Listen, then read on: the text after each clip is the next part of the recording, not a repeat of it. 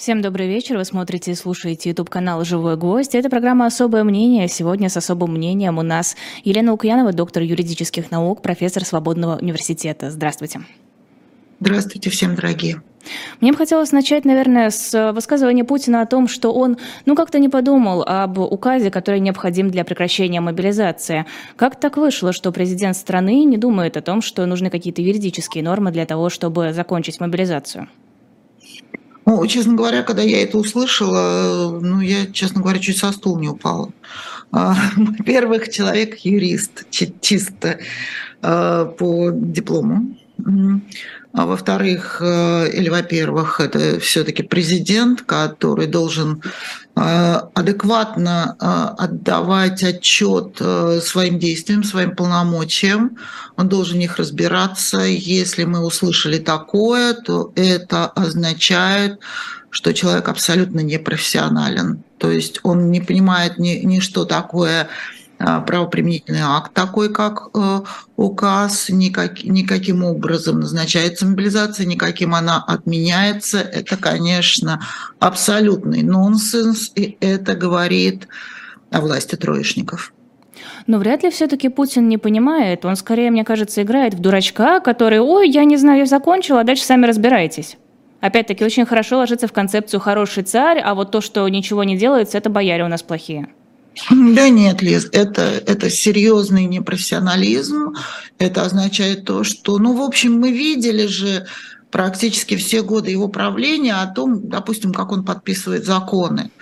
И неплохо зная, ну, по крайней мере, в течение ряда лет а, правовое управление администрации президента, в общем, было понятно, а, что сам он абсолютно безинициативен, что, что им на стол кладут, то он и подписывает. Ну, он может там стратегию, ну, допустим, э, может э, говорить, что не надо мне класть на стол там указы о помиловании, да, вот политика в области помилования, это исключительное полномочие президента, как она у нас, например, трансформировалась в течение последних 20 лет или даже в последние 30 лет. Да, если при Ельцине была комиссия при президенте по помилованию, она и сейчас, в общем, в каком-то урезанном виде типа, типа существует, но на самом деле не играет никакой роли.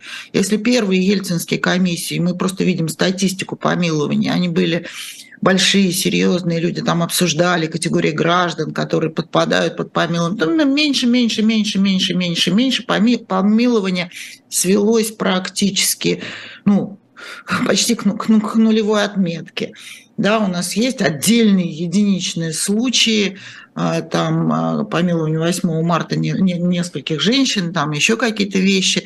Но в целом это, да, политика с одной стороны, с другой стороны мы видим, что, например, законы, подписание законов, где, казалось бы, явно совершенно э, Государственная Дума, ведь для чего президент нужен в этой процедуре, чтобы было несколько сторон. Дума, Совет Федерации, возможность конфликта или спора между ними, способы согласования, президент, который, допустим, применяет право отлагательного вето. И это за последние 20 лет практически свелось все к нулю. Мы знаем единичные случаи за 20 лет, а, когда президент не подписывал те или иные законы. То есть ну, для того, чтобы... Ну, я этим занимаюсь постоянно. И эта динамика, она как бы показывает, как работают государственные институты. А они не работают никак. Никак, потому что Ельцин применял вето избыточно. А, он мог э, написать на законе, принятом а, парламентом, а, возвращаю назад э, там кривым почерком, дрожащей рукой, неизвестно в каком состоянии, но да неважно. Может, мог даже по-хамски написать, но вернуть закон, и тогда собиралась согласительная комиссия, и э, все разбирались с причинами вот этого возврата а исчезла вот эта штука. То есть все, что, по идее, должен делать президент в системе разделения властей, а, в системе вот этих своих исключительных полномочий, оно все просто свелось к абсолютному нулю. То есть э, ему не досуг, он не, не пользовался вот этими своими полномочиями или игнорировал их. Э, и там, где мы вдруг видели ну, совершенно безумные законы, где, казалось бы, вот такой арбитр, как президент, один из арбитров в процессе вот этого сложного принятия правовых решений, он, он просто не участвовал, он просто подмахивал все и вся, то есть ему клали на стол на подписание, и уж в самых исключительных случаях, где уже совсем правовое управление видела, что это абсолютный нонсенс, и за этим могут последовать неприятные явления, типа там споров в Конституционном суде, обжалования в последующем этого закона в Европейский суд по правам человека, ну уж тогда возникали какие-то исключения. Ну, их практически не было. Мы не видим, э, несмотря на огромную, казалось бы, роль президента, в России э, и его волонтаристскую такую роль, мы не видим его участия вот этой, в этой системе э, принятия государственных правовых решений, просто устранен. Поэтому для меня не очень удивительно, что он просто не знает. Э, вот ему положили указ о мобилизации, он его подмахнул, хотя решение об этом, конечно, принимал он сам. А вот в обратную сторону, а что задумываться? Сказал, а как это с точки зрения права, да пофигу мороз. А то, что подчиненный ему, он же в данном случае выступает даже не как президент, а как верховный главнокомандующий, у него другая ипостась конституционная в этом процессе. А то, что его подчиненные по вертикали военные не могут опираться на просто слова о том, что мобилизация закончена, ему это в какой-то момент оказалось удивительным. Ну-ка, я же сказал, то есть вот э, то, что говорят аналитики, о том, что это уже практически культ личности, здесь права никакой не надо. Зачем указ? Я же сказал, вот так и будет. От какого момента мы будем отсчитывать это сказал э, по правовым последствиям, это уже его не, не интересует. Зачем? А Поэтому для меня это для меня это чудовищно, как для юриста о том, что он не в курсе, что начало и конец некоего действия, э, некой правоприменительной практики начинается и заканчивается специальным актом. Ну хорошо, Путин безинициативен, ладно, а почему никто не принес ему указ, если это вполне логично, этим должны, значит, заниматься его подчиненные? Ну, потому что он об этом не попросил. Ну, нет, ну это, это само по себе абсолютное игнорирование правовой процедуры высшим должностным лицом России само по себе, в общем, абсолютно четкая характеристика вот этой власти троечников, которые не понимают ни процессов, ни процедур. А, и все, что происходит, это абсолютная имитация права и, в общем-то, имитация государства. Ну, может быть, тогда они просто не хотят, чтобы был подписан такой указ о прекращении мобилизации, чтобы можно было при желании продолжать набирать людей и, не знаю, э, списывать все на то, что не было этого документа? Я так не думаю на самом деле. А, я так не считаю. А, мы не знаем, кто, кто ему принес, там он мог говорить о мобилизации, потом э, реализовать это право, ну, наверное, ему все-таки указ принесли, а вот э, дальше, когда эта мобилизация стала угрожать серьезными обострениями эм, в обществе, серьезным повышением температуры, общей температуры по больнице, и когда он принял решение, что она окончена, я думаю, он просто не думал о том, что это надо закончить каким-то государственным правовым актом. Ну, то есть э, логично предположить, что в ближайшее время этот указ все-таки появится? Ну, мне трудно сказать. Мне трудно сказать, мы не знаем уровня развала управляемости системы. Мы, мы просто не можем это сказать. Мы сейчас не можем сказать, что происходит внутри правового управления, что происходит внутри взаимоотношений а, главнокомандующего с армией, внутри системы государственного управления. Мы не можем этого сказать, но все признаки, которые мы так или иначе э, внешне наблюдаем, не зная там внутренней более подробной ситуации, они все говорят о том, что наши выводы а, которые мы делали уже в течение много лет, о кократическом государстве, как о власти худших, они, в общем-то, оправдываются. Мы ведь давно говорили, что система на самом деле неуправляема. Когда такое количество полномочий а у нас э, я думаю, уже около тысячи дополнительных внеконституционных полномочий а, у вот этого треугольника с одним углом, у этой а, ветви власти, которая Конституцией не вписана в систему разделения властей, а, система становится неуправляемой. Нельзя такое количество полномочий выполнять, реализовывать нормально в полном объеме из одной точки. Вот вы говорили, что Путин в качестве исключения какие-то указы все-таки не подписывал, какие-то законы. А можете примеры привести?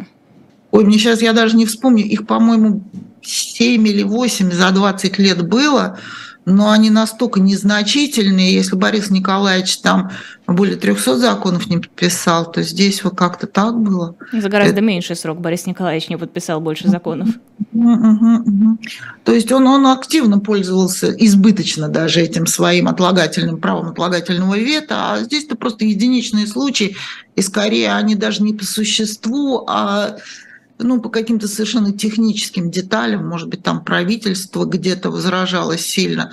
Но это, это прошло абсолютно без какого-нибудь медийного, медийной реакции на эту историю. То есть мы их, когда анализировали эту историю, мы просто вылавливали искусственно, долго искали, где же есть ли такие примеры и не умерло ли право вето вообще. А, хорошо, мы еще, вы чуть ранее упомянули амнистию. Вот сейчас депутаты «Единой России...» Это не амнистию, не амнистию, помилование. Помилование. Это две разные вещи совершенно. Амнистию президент не подписывает никаким образом. Амнистия – это постановление Государственной Думы. Это полномочия Государственной Думы. Хорошо, извиняюсь, помилование. А, Турчак сообщил, что депутаты «Единой России» предложили приостановить судебное исполнительное производство против мобилизованных сразу после того, как они запишутся добровольцем или будут призваны по повестке. В принципе, в существующей системе законов, а, если можно, конечно, еще говорить про нашу систему как хоть сколько-нибудь юридическую, а, это как-то вписывается, возможность просто закончить... Это вообще никак не вписывается. В огороде Безновки и Ведятько. Причем здесь Вообще граждане не равны перед законом и судом. У нас по Конституции четко и ясно, какие исключения могут быть. Это что? Это условия военного положения, которое не введено или введено там на ограниченных территориях? Нет. Да и по условиям по закону о, о военном положении, по федеральному конституционному такое недопустимо. Это, это абсолютно произвол. Это, это еще раз говорит о том, что, скорее всего, система идет в разнос. Одно нарушение, другое нарушение, третье нарушение, четвертое игнорирование процедуры. И в итоге система идет в разнос по накоплению. А система призыва заключенных с последующим освобождением или помилованием – это тоже нарушение? А сами как думаете? Думаю, что нарушение, но вряд ли я сумею я это думаю, объяснить так же, как вы. Нарушение. Это, это, это кощунство. Но подождите, вот очень многие писали, когда мы эту тему активно обсуждали, что в Украине также заключенных призывают на защиту Родины, и как бы, ну вот что вы все на нас смотрите, вот у них в Украине та же самая ситуация. Давайте смотреть на нас. И давайте на нас смотреть, а не на другие государства, у которых другое законодательство. Для нашей системы это невозможно. Ну, вот и все. Судя ну, по всему, для нашей системы все возможно. Все время рассказывают, вот у нас закон об иноагентах. Ну и что? А у других тоже есть. Ну давайте посмотрим на наше законодательство. И вот все ссылаются на американский закон ФАРа. А если провести серьезное сравнение, оказывается, что никакое сравнение невозможно, потому что американский закон э, ФАРа совершенно несопоставим с нашим законом об иноагентах по условиям, по процедурам, по всему остальному.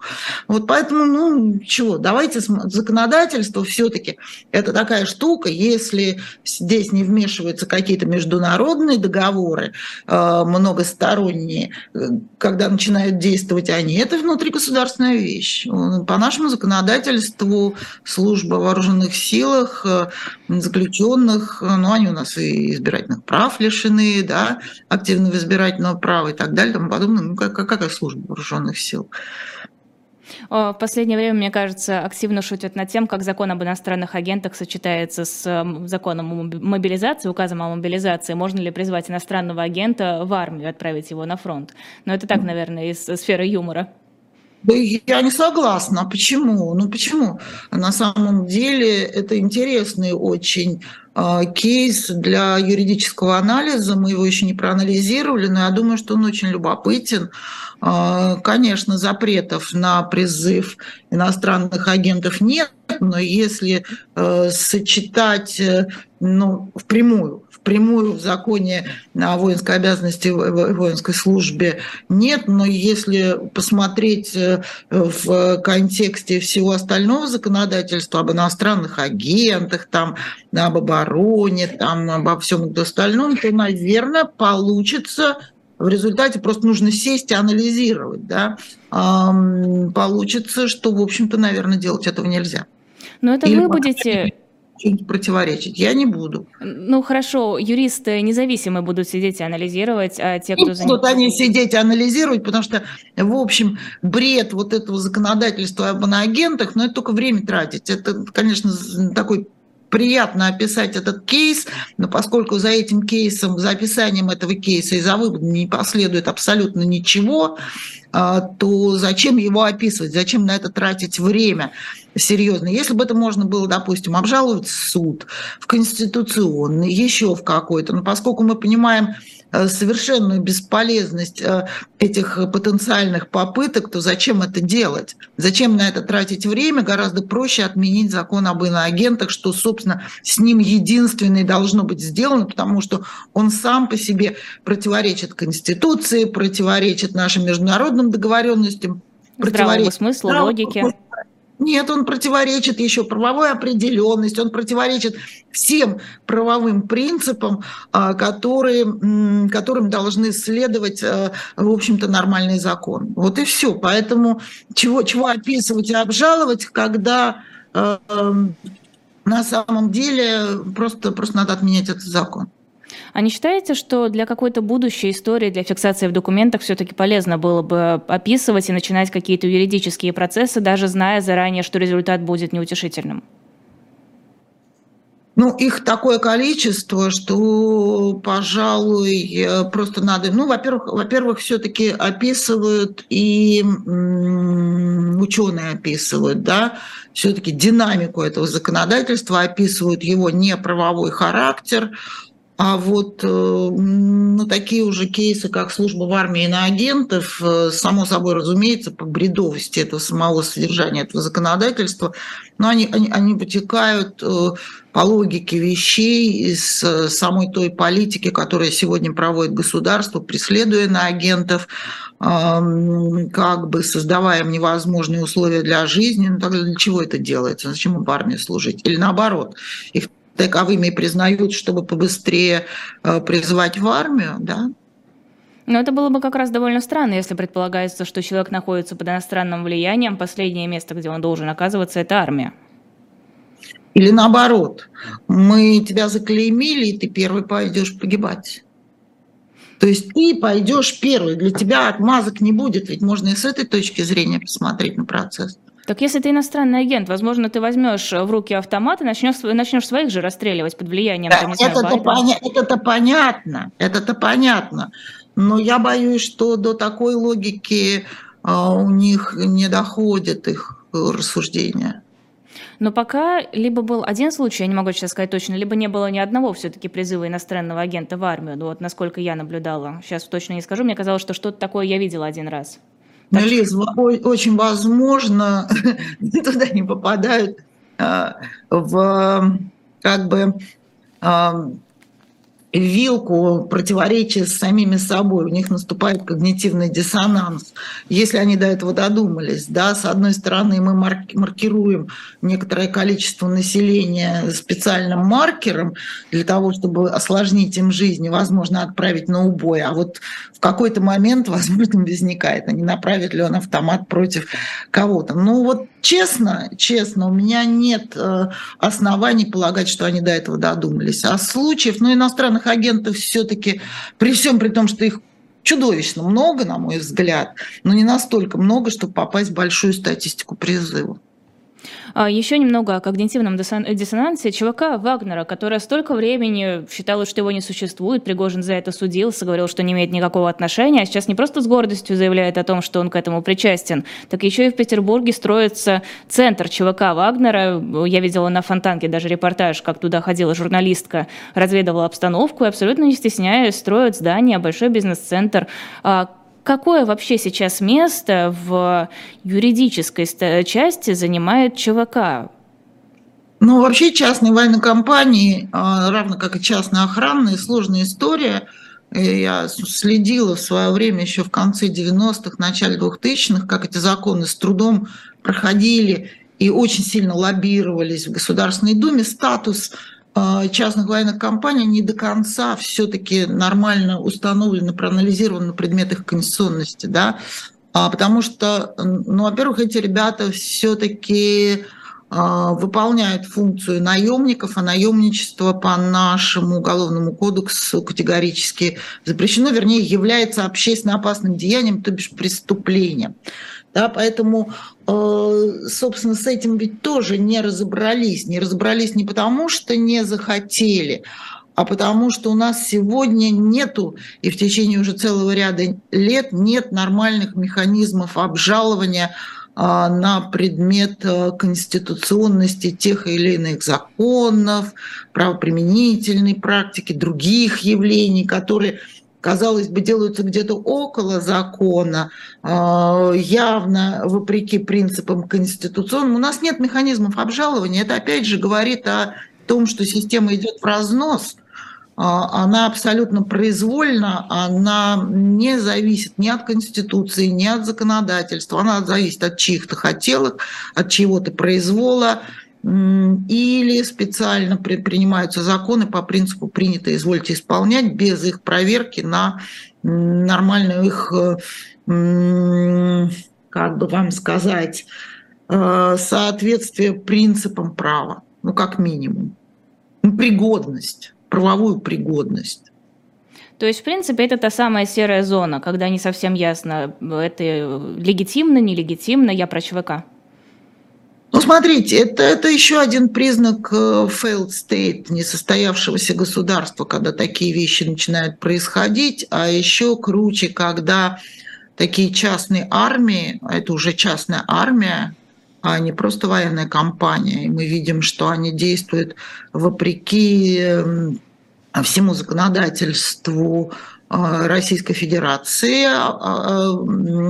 военной службе, то, как они себя ведут на фронте, то, как они набирают э, себе людей, то, как складываются взаимоотношения между ними и их вояками, между этими вояками и их семьями, между отношением этой частной армии и членами семей, если человек погиб, ранен. Это совершенно другие отношения. Они совершенно не неадекватные тому, что происходит э, с кадровыми военными, призывниками, мобилизованными. Это совершенно параллельно э, система, параллельная жизнь, которая, в общем-то, практически ничем не урегулирована. А, это, это говорит о том, что государство таком вопросе, как оборона, безопасность, оно не управляет, не владеет ситуацией. Это говорит о том, что это государство не состоявшееся. Значит ли это, что силы Пригожина, я имею в виду его военных, настолько значимую роль играют в так называемой спецоперации, что теперь Пригожину практически все позволено, и он может действовать так, как посчитает нужным? Ну, это, наверное, не ко мне вопрос, да, а к военным экспертам. А военные эксперты говорят, да, что они воюют иначе, какую роль это играет в том, что вы называете спецоперацией, а мы здесь называем несколько иначе, э, процент их там успех, процент успеха э, этой операции со стороны России с помощью этих компаний вычислить, наверное, достаточно сложно. А, мне кажется, они вообще незаконно в этом, в этом во всем участвуют. А, да, за пределами Российской Федерации у нас есть еще положение Конституции об использовании контингента вооруженных сил. Но это же не вооруженные силы, это вообще непонятно, что за пределами Российской Федерации и какой вообще у них статус а являются ли они комбатантами, как, как, как они, когда попадают в плен, что с ними делать, это же тоже непонятно. А, роль они, безусловно, какую-то играют. А, успех будет ли обеспечен ими? Ну, я вообще не считаю, что какой-либо успех будет всей совокупностью вместе с ними вооруженных сил плюс ЧВК плюс плюс плюс плюс плюс обеспечен. Ну нет у меня такой уверенности. А, вот. То, что воюют они вроде как лучше, чем кадровые военные, ну, наверное, это будет обидно для кадровых военных по-другому, иначе. У них другие правила, они вне международных договоров, вне международных обязательств о правилах ведения войны. Ну, вот, такая, вот такой феномен у нас есть, и он опять же говорит о том, что это государство, в общем, похоже, перестает быть государством, а становится некой э, иной ипостасью, э, которой, наверное, мы еще не подобрали определение, но рано или поздно это определение будет. Просто есть ощущение, что Пригожин и Кадыров позволяют себе настолько много, что уже а, их слова, их действия значат гораздо больше, чем действия Министерства обороны. И нет ли ожидания, что в какой-то момент диктатура, которая есть у нас сейчас, преобразуется в военную диктатуру, где власть будет у Пригожиных, Кадыровых, Кадыровых и, возможно, каких-то Суровикиных? Нет, давайте не путать Суровикина, Кадырова и Пригожина. Это три совершенно разные персонажа и три совершенно разных как бы игрока в этой истории. Кадыров – это глава субъекта федерации. Неважно, как, какое звание там ему присвоено, а, вообще какое он отношение имеет э, к армии – он защищает свои интересы, потому что он понимает, что крушение этой власти, оно будет одновременно крушением его личной власти на территории одно, одного отдельно взятого э, субъекта федерации. Это совершенно понятно. Он смертник, э, кровник для огромного количества чеченцев. Ему нужно удержать свою власть. Суровикин, да, это, это представитель э, Министерства обороны, силовиков. И э, если, если он э, в этой истории там, скажем, захватит власть, это будет говорить там о военной хунте, допустим, о том, что власть перейдет к силовым структурам. А кто такой Пригожин? Он вообще какую, какую роль играет? Он бандит. Он бандит своей частной военной компании, а, установивший свои правила ведения войны и там набора, отбора военнослужащих, глава уголовников, да, а, нескольких десятков тысяч уголовников, которые он сейчас набрал себе э, в ЧВК. Он просто бандит, то есть это вот э, бандитская власть. Кадыров э, самая, на мой взгляд, не сильная фигура в этой истории. Не, он, он, конечно, пытается что-то, но а вот как? Как? Что его эм, там войска э, регионального уровня, э, ну, они тоже очень, очень своеобразная, э, своеобразный статус.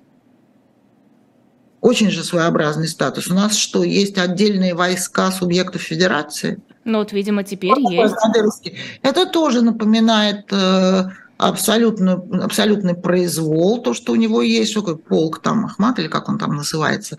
А, это что такое? Это, это что, сепаратистское, ну, сепаратистское воинское подразделение субъекта федерации – я, я не очень разбираюсь во всем этом, а, но, на мой взгляд, нельзя смешивать их в одну кучу, даже если они объединяются вместе для решения каких-то там задач, кучкуются, группируются, сносят там генерала Лапина, а, что-то подсказывают президенту, навязывают какие-то свои идеи. В общем, роль-то у них разная совершенно. А, Пригожин, как он может захватить власть? Бандитские да, встать во главе э, государства, постреляв всех остальных, сказать, я теперь главный, у него легитимности ноль. Не, ну а у Суровикина, допустим, или Кадырова, какая легитимность будет в этом случае? Как?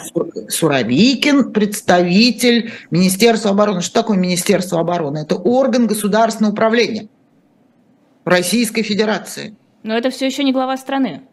Нет, конечно. Но это хотя бы, хотя бы некий государственный орган.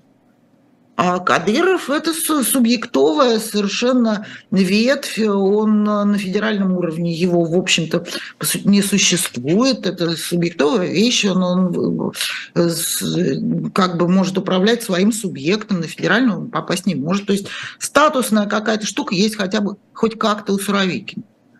Ну, а захватить власть, э, по идее, путем какого-нибудь переворота э, может на самом деле почти кто угодно, теоретически. Практически я не уверена, что всем трем этим эм, на основе договорника удастся серьезно и легитимно каким-то образом захватить власть, может быть, на какое-то время.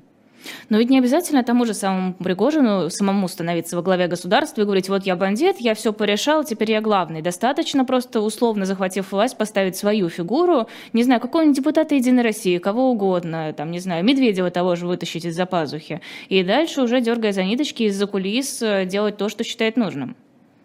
Боюсь, что при всем э, нашем таком общем недоверии к российскому народу, его сложном психическом и психологическом состоянии, боюсь, этот народ даже в самой глубинке это не очень устроит. Ну а что сделает народ, даже если его это не устроит? Ну, сядет Или, на... Давайте, давайте не пускаться в такие рассуждения, это совершенно неконструктивно.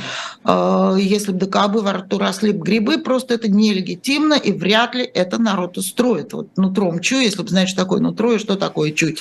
Что он сделает, посмотрим. Просто вы говорите, что нелегитимно, это хорошо, ладно, не если бы ДКБ, но ведь у нас вокруг столько нелегитимных вещей происходит, что на фоне этого какой-нибудь Пригожин, это уже незаконных вещей происходит, а легитимность того или иного лидера, она все-таки подкрепляется еще его рейтингами, отношением к нему, доверием к нему чиновников, структур, ну, какого-нибудь условно Медведева. Какой рейтинг у Медведева? Круто отрицательный, один из самых низких в государстве. Ну и кто будет выполнять его приказы?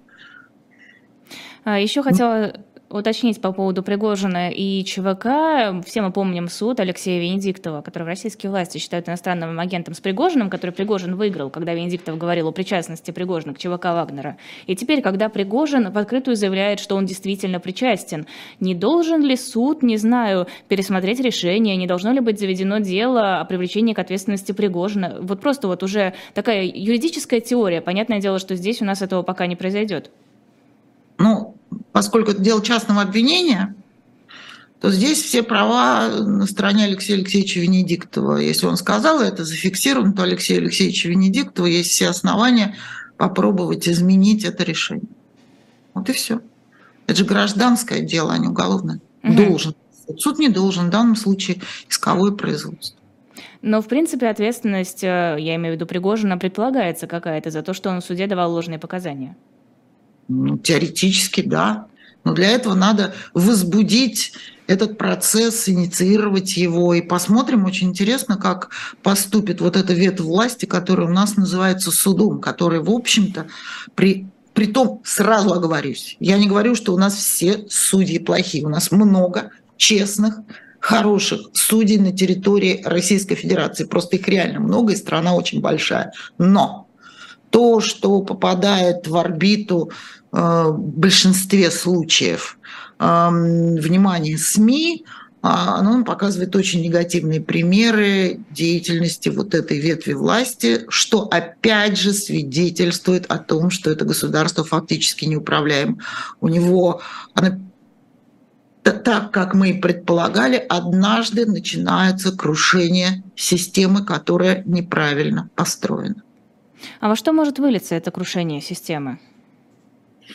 Да во что угодно.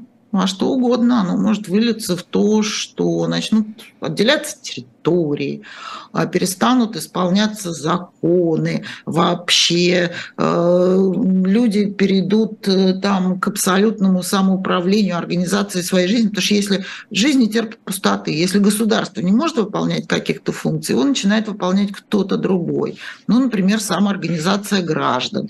Ну, например, регионы, которые скажут, извините, мне ваш центр не дает жить, и мы тут... Это, это совершенно не потому, что там они куда-то стремятся уйти из Российской Федерации, но если федеральная власть мешает наладить жизнь и быт, а опять же, посмотрите, дистанция огромного размера, только часовых поясов между Москвой там, и Дальним Востоком а, огромное количество. Да? И если федеральная власть со своими приказами, указами, распоряжениями, указивками не дает жить региону, не, не дает нормально обеспечивать жизнедеятельность, то регион говорит, да не, ребят, мы по своим законам поживем.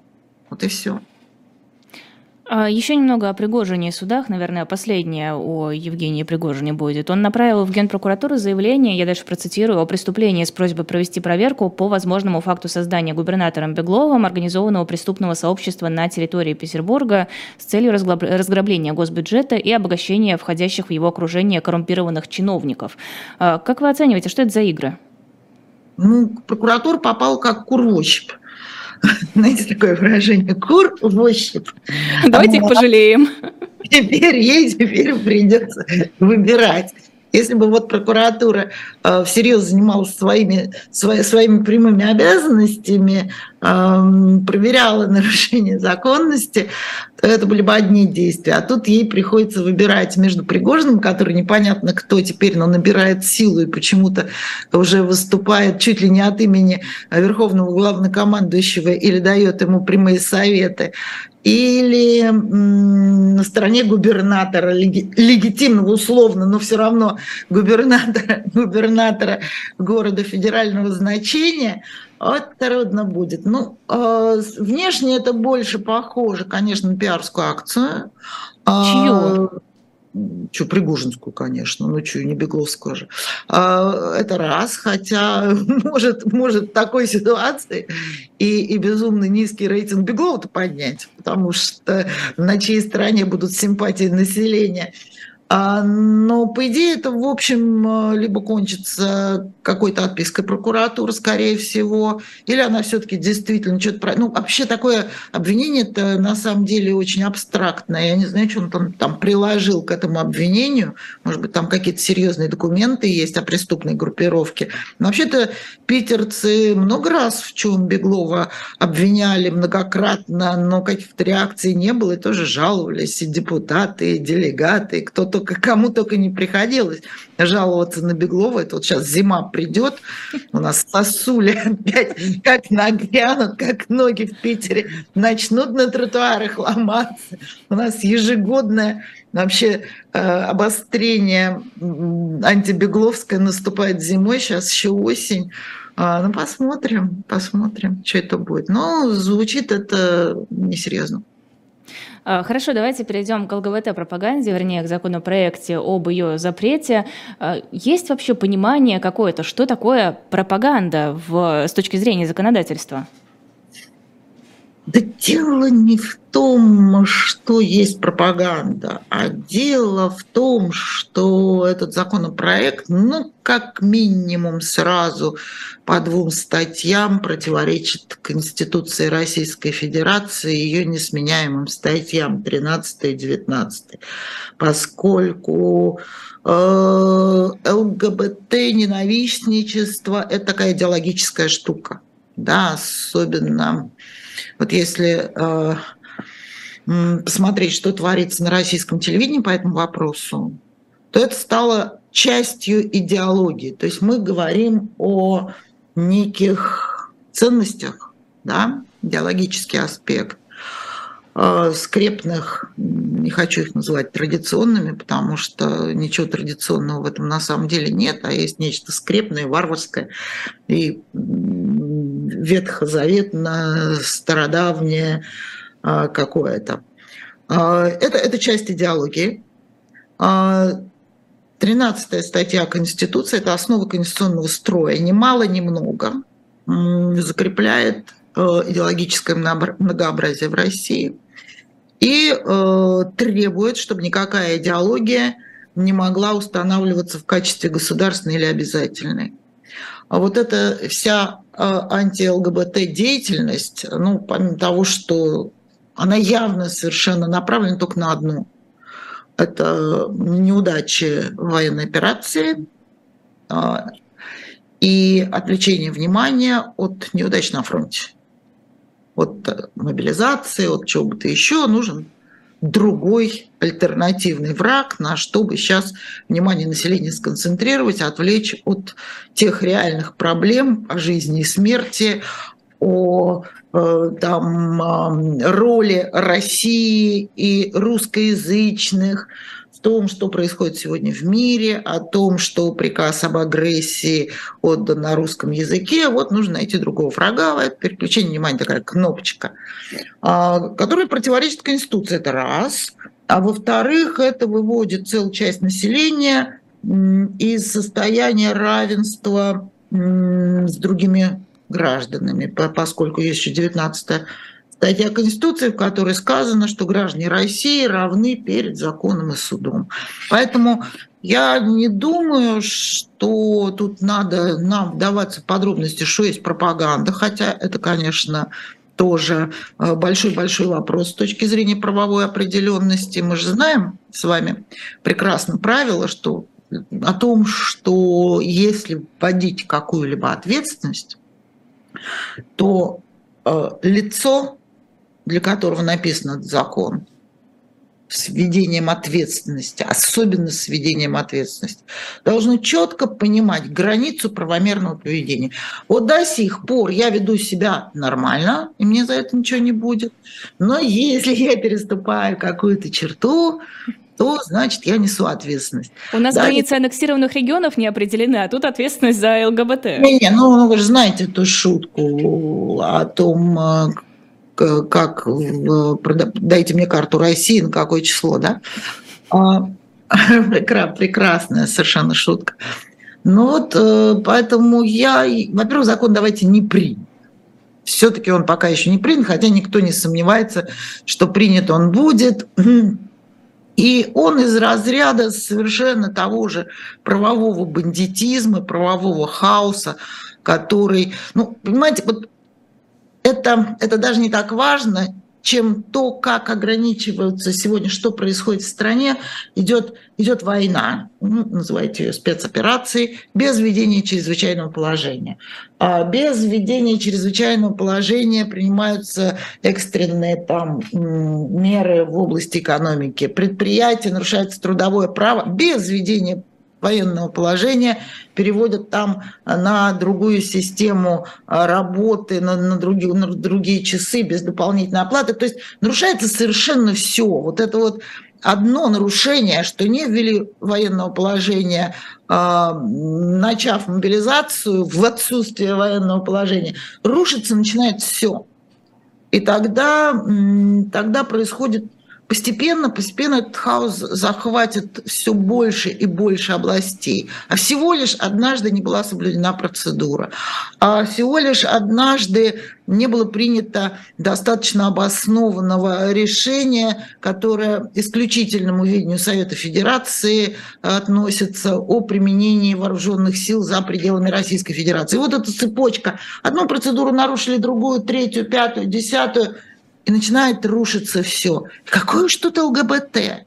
Вот э, как бы, тем более, что руки совершенно у Российской Федерации развязаны. Она, она рассказывает всем, что она покинула Совет Европы, на самом деле исключили из Совета Европы. И, и, и больше нету Европейского суда, и как здорово-то, что нету Европейского суда, теперь на нашу грешную голову мы можем принимать какие угодно законы ох, вернется Россия в Совет Европы. И вот все вот это безобразие однажды все равно будет расследовано, рассмотрено, осуждено, отменено, а все пострадавшие смогут так или иначе попытаться восстановить свои права.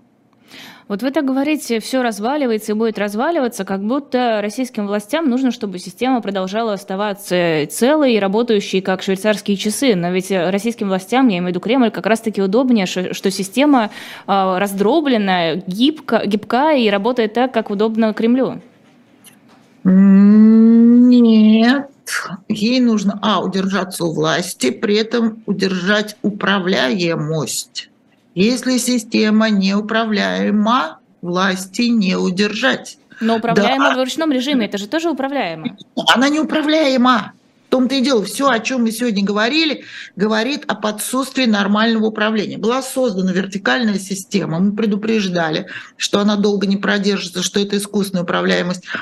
А, все больше и больше концентрировались полномочия ну, условно говоря, в одних отдельно взятых руках, на самом деле в одном институте власти. Однажды все это дало трещину, и система покатилась в неуправляемость. Удержать власть в условиях неуправляемости системы в такой огромной, федеративной, сложной, поликонфессиональной, многонациональной, многоязыковой, многочасово-поясовой стране – очень-очень сложно, очень-очень сложно. А еще двухсотые придут и будут накапливаться, и это будет еще сложнее. То есть в целом прогноз, который мы там 7, 8, 10 лет назад давали, вот он начинает сбываться. Я могу ошибаться, но мне кажется, что регионы э, довольно сильно зависимы от центра, от Кремля и экономически, и в принципе вот по выстроенной системе. И учитывая, что люди, опять же, с большой долей вероятности не выйдут, чтобы протестовать и что-то сворачивать, а как может система развалиться? Есть грубая сила, есть экономическая зависимость. А, да, оно будет э, работать с дребезжанием, с отваливающимся... Подождите, вы правда уверены, что этой грубой силы хватает? Мы еще 10 лет назад специально попробовали заявить два митинга, один в Москве, другой в Мурманске. В Мурманске нам, знаете, почему отказали? Почему? Потому что если ОМОН уехал в Москву на разгон митингов, мы не можем обеспечить вашу безопасность. Грубые силы совсем немного, тем более, что сейчас она вся на фронте. Этой грубой силы просто нет. А если э, отдаются из центра идиотские распоряжения в регионы, там, там мобилизацию, там военное производство э, многосменное, за которое надо платить, там нужно платить гробовые. Кто-то, по-моему, вчера я читала в каком-то местном самоуправлении, потребовали семьи погибшего мобилизованного взыскать взыскать 62 тысячи рублей, которые были потрачены этим местным самоуправлением на похороны этого мобилизованного. Вы же думаете, таких вещей мало? Фу! И это уже неуправляемость системы. Потому что деньги надо э, дать региону, откуда они. Экономическая ситуация ухудшается. Что-то я сегодня вообще чернуха какой. Не, ну а тут поводов не очень много для того, чтобы позитив в эфир нести. Ну, знаете, Давайте лучше о победе поговорим, только не нашей. Вот за это меня здесь и посадят, Елена Анатольевна. Спасибо большое. А, а, хорошо, давайте еще о законах, о том, как они у нас не работают. Красовский. А, с ним все понятно. Сказанул очередную дичь. Почему-то вдруг именно эта дичь вызвала общественное негодование или негодование наверху, что более вероятно. Но что ж дела-то никакого нет? Ну, прям нехорошая же вещь, сказал, даже с точки зрения нашего государства. Обычно в таких делах у нас Бастрыкин моментально заводит какие-то проверки, и дальше начинается уголовное преследование. А тут раз, и как-то все... Но Бастрыкин сам тоже не заводит. Ему нужен какой-то доносчик, который обязательно ему какую-нибудь бумажку напишет штат. А что, у них мало казенных доносчиков, которые получают указания? По-моему, по-моему госпожа Симонян уже, Симонян уже пожалела Красовского, сказала, что он покаялся, а покаявшихся у нас не бьют. Я вот, по-моему, вчера слышала. Да-да-да, она сказала, что Бог велит Маша прощать. Маша fake news, да, прощать надо покаявшегося. Ну, слушайте, эти пауки в банке, Опять же, это мое же выражение, которое я говорю уже много лет, что эти пауки в банке съедят друг друга, сами друг друга покусают, эти скорпионы пожалят друг друга жалами, разберутся, разбегутся, помирятся, поссорятся. Вы слушайте, пусть они занимают... Вот это честное слово, неинтересно. Мне э, мне важно и интересно, что преподают в школах. Вот это очень важно и интересно. В а, университетах. Университет, ну как разваливаются университеты, почему появилась, вводится назад начальная военная подготовка в школах. А еще там вводится что, в... что это урок о главном, да, разговор о важном, по каким он методикам идет, что будет с учебниками, что будет с пособиями, что будет с лекарствами, что будет с пенсионерами. Фактически все э, многолетнее какое-то благополучие, э, свобода, э, свобода преподавания, альтернатива, она вся идет под нож. Вот что страшно вместе вот с этим развалом государства, к сожалению, к сожалению. И очень не хочется об этом говорить на самом деле, потому что мы только нагнетаем страсти, а все, кто внутри России, в общем-то, живут с больными глазами. Я вижу эти больные глаза, и мне хочется каждого из вас взять на руки и обнять и сказать, мы все вместе, все будет хорошо. Мы проживем это трудное время, мы проживем это трудное время, мы очень будем стараться сделать все, все вместе. И вот ваша маленькая работа вот в этом эфире, Лизочка, это кусочек свободы слова и кусочек вот той правды, в которой мы хотим разобраться. К сожалению, мне приходится в этом эфире говорить тяжелые и неприятные вещи. Ну что ж, наша страна должна пройти через это. Но мы обязательно победим. И обязательно все будет рано или поздно хорошо. Лучше рано, чем поздно.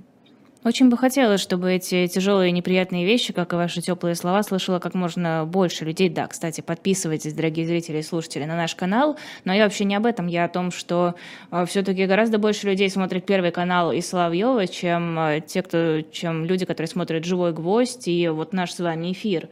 И, соответственно, информация все-таки гораздо большей степени преподносится именно та, которая есть на федеральных телеканалах. Ну, мы с вами точно это не мерили, и сейчас у нас э, нормальной социологии в стране нет. А, я думаю, что это все тоже довольно важно померить, но, к сожалению, в условиях а, специальной военной операции сделать это невозможно. Раз уж мы заговорили о человеческом, есть ли у вас какой-то рецепт, как разговаривать э, с людьми, поддерживающими Кремль и не э, читающими, не слушающими альтернативные источники информации? Это просто довольно болезненная тема, которая всплывает постоянно, вот даже в чатах от наших зрителей и слушателей. Невозможность разговаривать с близкими, так как э, воспринимается ими исключительно госпропаганда. Позовите в эфир иностранного агента Федора Крашенинникова. Он мне точно сказал, что он знает, как с ними разговаривать. У меня немножко другая специальность. Или хорошего психолога. Я думаю, что э, у нас э, ну, это, это долгий разговор, об этом можно разговаривать целый эфир. Сейчас очень многие об этом думают, потому что мы понимаем, что рано или поздно нам придется вот эту часть населения, а мы не знаем, какая она. А, я полагаю, что она не более 50%. Но вот 50% моё... это ведь очень много. Ну и вторые 50% немало. Логично. Ну, Кажется, вы разбираетесь в математике. Ну, немножко, да. А, и когда этих сил поровну, и мы будем понимать, что это очень тяжелое болезненное состояние, потом мы опять же не можем сказать точно, э, эти люди, они, что они поддерживают специальную военную операцию, или они прячутся от ужаса осознания того, что Э, приказ убивать был отдан на русском языке, что это Россия бомбит украинские города, что это от российских ракет умирают дети, женщины, что они остаются без тепла, воды и света. И это очень страшная правда, которую очень трудно принять. И мы не знаем, эти люди за операцию или они так берегут свою психику. Поэтому, поэтому это сложная психиатрическая, психологическая задача. Это очень серьезная задача для нашей с вами толерантности, для нашего с вами терпения, для нашего с вами человеколюбия. А, и нам опять же, никому другому придется выносить это на своих плечах, когда весь этот кошмар закончится. Сколько же нам придется выносить и психологию, и экономику, и юридическую сторону, и политическую. Мне кажется, список того, что придется чинить, лечить и латать, просто бесконечно огромный. На это не хватит, наверное, жизни нескольких поколений. У нас же, в общем, не один миллион человек. Хватит. Ну, 50 на 50, как мы выяснили. Ну, я думаю, что мы из второй половины э, возьмем себе еще 30, и нас будет 80 на 20 нам, и мы обязательно с этой задачей справимся, потому что вот, ну, я знаю свою конкретную область, и могу сказать, что у нас уже огромная работа проделана, потому какие законы надо отменить, что надо поправить. Мы не сидели сложа руки и не ждали какого-то момента, мы все время сидели, работали, анализировали, собирали материалы, равно как и вы так равно как журналисты развенчивают фейки, сидят в эфирах в разных странах, э, у своих микрофонов, выходят в утренние, вечерние, там э, делают все, что могут, пишут, расследуют. Ну вот как-то так. Вот на этой радостной ноте, вот самый позитивный пик, нам нужно уже закончить эфир. Это была Елена Лукьянова, ее особое мнение, доктор юридических наук, профессор Свободного университета. Эфир провела я, Лиза Никина, сразу после нас программа Money Talks и в 21.00 программа «Статус» с Екатериной Шульман и Максимом Курниковым. Екатерину Шульман российские власти считают иностранным агентом. Спасибо огромное, всего доброго. Счастливо.